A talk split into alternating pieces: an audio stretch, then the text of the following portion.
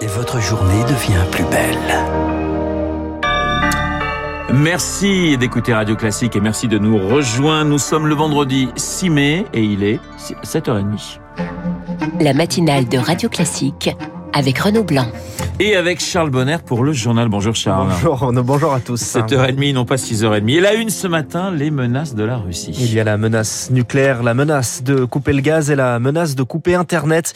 Car le conflit ne se joue pas que dans les airs ou sur Terre, il se joue aussi sous la mer et plus précisément sous la mer Noire où transite un câble sous-marin, câble par lequel transitent nos données par Internet. Il relie l'Asie à l'Europe de l'Est et il est aujourd'hui menacé, Eric Kioch. Avant même le début de la guerre en Ukraine, l'inquiétude est montée d'un cran lorsque Moscou a renforcé sa flotte en mer Noire, où se trouve le câble entre la Géorgie et l'Est de l'Europe, explique la géopolitologue Camille Morel comme les Russes sont en train de garder hein, du contrôle sur cette mer Noire et de vouloir faire une forme de pression euh, maritime sur les pays limitrophes, forcément la question des câbles sous-marins, elle se pose. Couper ces câbles nécessite une grande technicité, des sous-marins adaptés. La Russie fait partie des rares pays capables de le faire. Elle l'a démontré en 2008 contre la Géorgie, qui avait ainsi été isolée du reste du monde. Les câbles sous-marins, ils ont un rôle fondamental aujourd'hui. Les banques, la finance aussi, utilisent ces câbles sous-marins pour faire transiter les données en temps réel. Donc en fait, c'est vraiment la majorité de nos activités quotidiennes qui dépendent euh, d'un transfert de données vers l'international. Chaque jour, 10 000 milliards de dollars transitent par ces câbles. Le pays visé verrait son économie paralysée, une arme que la Russie n'a pas encore utilisée,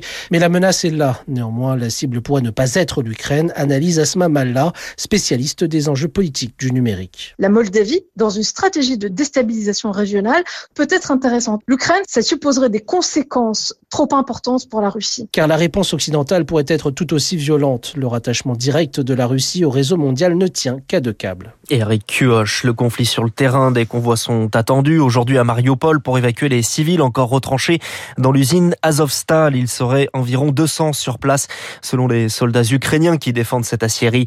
La Russie promet de respecter le cessez-le-feu. C'est assez rare. Vladimir Poutine présente ses excuses à Naftali Bennett, le premier ministre israélien, des excuses pour les propos du ministre russe des Affaires étrangères Sergei Lavrov, interrogé sur les origines juives du président ukrainien Volodymyr Zelensky, que la Russie qualifie de nazi.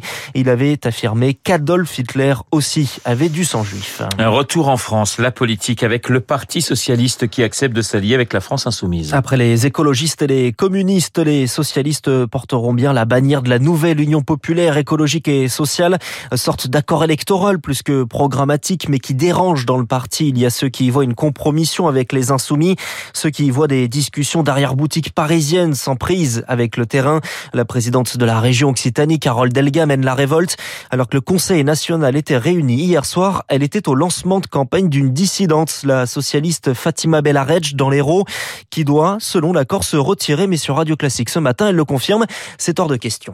Moi, j'étais heureuse de présenter ma candidature euh, hier. Ma suppléante et conseillère départementale Europe Écologie des Verts, c'est le reflet du rassemblement qui existe déjà, pas l'union de facettes. Il y en a qui apparemment euh, depuis euh, Paris euh, pourraient nous donner des leçons juste déconnectées des réalités. Cet accord en fait c'est l'effacement de mes valeurs, c'est l'effacement de toutes les personnes, de tous les élus de ce territoire qui ont été mis de côté, balayés. On est prêt en fait à sacrifier le, le socialisme pour du populisme. Je ne peux pas me retrouver là-dedans. Où sont respectées nos valeurs? La dissidente Fatima Bellaredj, jointe par Lauriane, tout le NPA de Philippe Poutou, en revanche, refuse de son côté de rejoindre cette union. Refus de signer aux côtés du Parti Socialiste. La gauche réunie posera donc demain pour sa première photo de famille. Ce sera au doc d'Aubervilliers. L'événement aura un peu de concurrence médiatique, car demain aussi a lieu la cérémonie d'investiture d'Emmanuel Macron, sorte de scène d'ouverture de son deuxième quinquennat. Pour le moment, on a gardé le même gouvernement, le même Premier ministre, mais on change le nom du parti. La République En Marche devient Renaissance et la majorité s'unit. L'alliance s'appellera Ensemble et c'est avec le Modem et Horizon. Et Ensemble a dévoilé ses premiers candidats, Chloé Juel. Oui, ils sont 187 à figurer sur cette première liste publiée hier soir. 58 circonscriptions auraient été attribuées à Horizon, entre 101 et 110 au Modem, ce qui devrait en laisser environ 400 à Renaissance. Dans cette liste, il y a des ministres, Elisabeth Borne, candidate dans le Calvados, Jean-Michel Blanquer dans le Loiret, Gérald Darmanin dans le Nord. On retrouve aussi les noms d'Emmanuel Vargon, Gabriel Attal, Olivier Dussopt, Clément Bonne, Laurent Pietraszewski et Brigitte Klinkert. En revanche, ce sera sans Bruno Le Maire. Hier, le ministre de l'économie a renoncé à se présenter dans l'heure. Idem pour le ministre de la Justice pressenti dans le Nord. Éric Dupont-Moretti n'y va pas.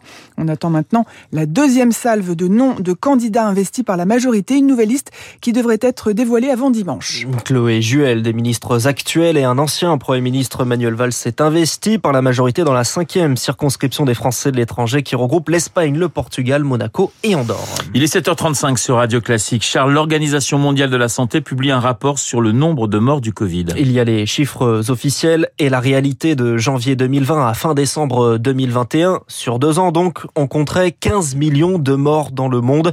C'est 10 de plus que les données officielles. Car Rémi Pfister, l'Organisation mondiale de la santé, a voulu compter l'ensemble des morts dues au Covid.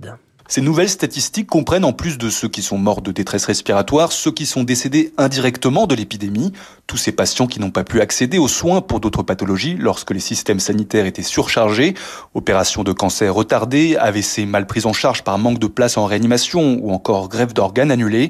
Cette surmortalité serait également trois fois supérieure au décompte officiel car nombreux sont les pays qui ne disposent pas d'un système de signalement adéquat. Selon l'OMS, 6 décès sur 10 dans le monde passeraient sous les radars et le plus mauvais élève c'est Pourtant touché de plein fouet par le variant Delta, officiellement le gouvernement n'a recensé que 480 000 décès, l'OMS estime que c'est 10 fois plus. Le pays représenterait à lui seul 5 millions de morts dus au Covid lors de la première année de la pandémie, soit le tiers à l'échelle mondiale. Rémi Pfister, une nouvelle alerte sanitaire autour de Buitoni après la gamme fraîche deux autres sont concernés. Bella Napoli, une plainte est déposée. Et le four à pierre des contaminations à la bactérie Escherichia coli, Buitoni, mais aussi Kinder. Des géants de l'agroalimentaire sont donc régulièrement mis en cause. Pour Camille Dorios de Foodwatch, ce n'est pas une surprise quand on voit les contrôles il y a des labos privés qui sont mandatés par les entreprises pour contrôler leurs produits et ce qui se passe dans les entreprises. Mais après, ce qui est pointé du doigt, c'est le temps et le délai et le jeu de cache-cache un peu que font les entreprises pour éviter à tout prix de devoir rappeler les produits à temps. On est plus toujours dans une démarche, on va dire, de réaction que dans une démarche de prévention. Et ça, c'est un vrai problème. Et la démarche de prévention, ça passe aussi par un État et des services publics plus forts euh, sur les contrôles, avec plus de contrôles et plus de moyens pour faire les contrôles. Camille Dorios, le directeur de campagne de l'ONG Foodwatch. Quatre braqueurs sont toujours recherchés après un vol dans une boutique Chanel près de, près de la place Vendôme hier. Ils ont agi sans ouvrir le feu. L'un des assaillants était armé d'un fusil d'assaut. Et puis c'est une première. L'ordre des Dominicains de la province de Toulouse reconnaît des violences sexuelles contre des mineurs commis par des religieux. Le prieur provincial de, des Dominicains lance également un appel à toutes les victimes et les témoins pour libérer la parole. Allez, on termine avec du sport. Marseille reste aux portes de la finale de la Conférence League. Un match nul, 0-0, insuffisant pour rattraper le but de retard pris au match aller contre le Feyenoord Rotterdam qui affrontera euh, l'AS Rome.